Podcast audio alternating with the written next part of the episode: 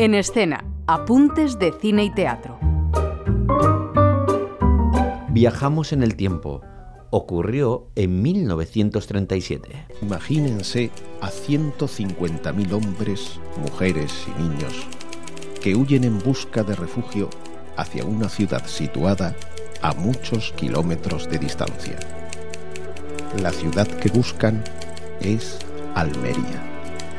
Y hay que andar hasta allá, cerca de 219 kilómetros. Así comienza febrero de 1937, Memoria de una huida, una producción de Sur Multimedia dirigida por Elena de Miguel, jefa de área de local del diario malagueño, que al igual que Radio Nacional de España está de cumpleaños, pero también aniversario de una matanza silenciada tanto por el bando nacional, que la perpetró, como por el bando republicano, que no supo defender a la población civil. Nos tiraban con las ametralladoras también. Después de los cañones, nos tiraban con ametralladoras. Pero yo cuando vi a los muertos en la carretera, mi misma madre me decía, ay, será tu padre, será tu padre. No tiene más que una frase. Un crimen.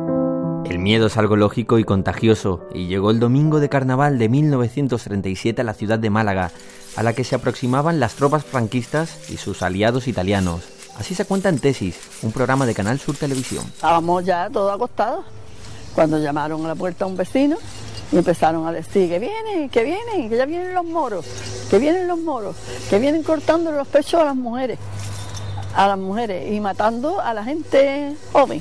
Así que vamos a correr, vamos a correr. Entonces mi tío fue, sacó el carro de donde lo tenía y lo preparó y fue cuando empezamos la marcha. Y entonces todas las familias de Málaga que ya conocían por los comentarios de los que refugiados que venían de Cádiz, de la línea, de Huelva, de Sevilla, y de todo eso venían refugiados porque ahí ganó el movimiento rebelde.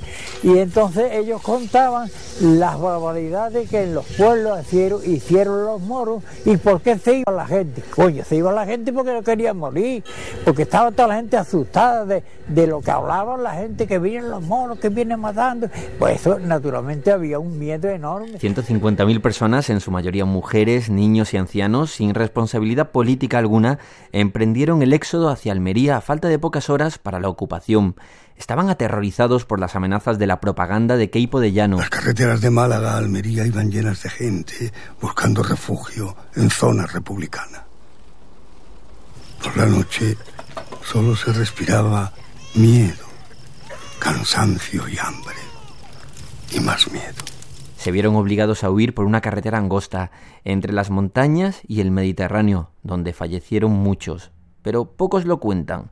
Rescatamos un fragmento del documental 30 años de oscuridad de Manuel H. Martín. Una mañana vimos unos barcos que se acercaban entre la niebla. De pronto comenzaron a disparar contra nosotros. Terrible. Había decenas de cuerpos por todas partes, la mayoría de niños y mujeres. No pudieron salvarse. Esa masacre se conoce como el Guernica andaluz. Soldados con cañones desde el interior bombardearon esta zona provocando una matanza terrible de gente inocente porque ahí no iba ejército, eran personas civiles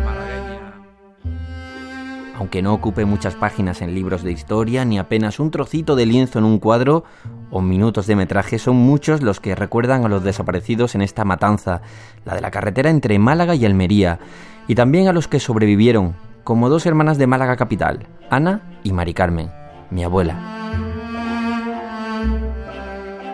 Ana Porras y Daniel Galindo, Radio 5, Todo Noticias.